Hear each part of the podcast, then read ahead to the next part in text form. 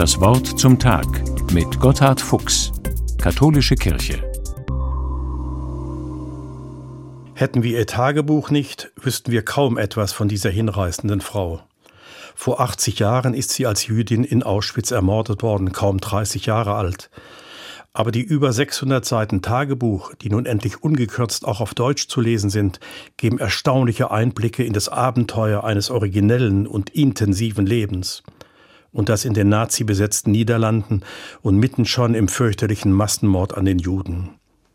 Etty Hillesum hat in Amsterdam gerade ihr Jurastudium beendet und will noch slawische Sprachen studieren. Aufgrund ihrer vielen Interessen und Beziehungen in eine Lebenskrise geraten, findet sie dank hilfreicher Therapie ihren Weg.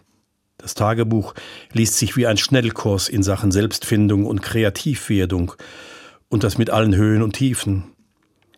Bald wird sie auch zur gesuchten Gesprächspartnerin und Ratgeberin.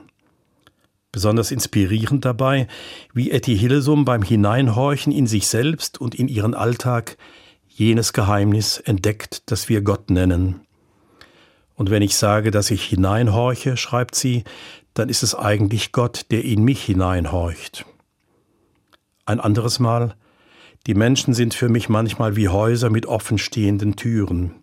Ich gehe hinein und streife durch die Gänge und Räume, und jedes Haus ist ein wenig anders eingerichtet, und doch sind alle gleich, und aus jedem Haus sollte man eine Bleibe für dich machen, mein Gott.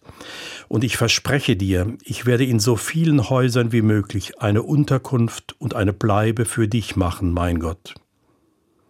Etty Hillesum versteht sich als Quartiermacherin Gottes. Eine lustige Vorstellung, schreibt sie selbst.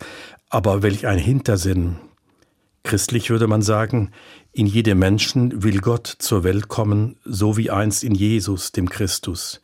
Und jeder Mensch könnte eine Art Hebamme für diese Geburt Gottes im anderen sein. Jedes Lächeln schon, jedes gute Wort wäre ein Beitrag dazu.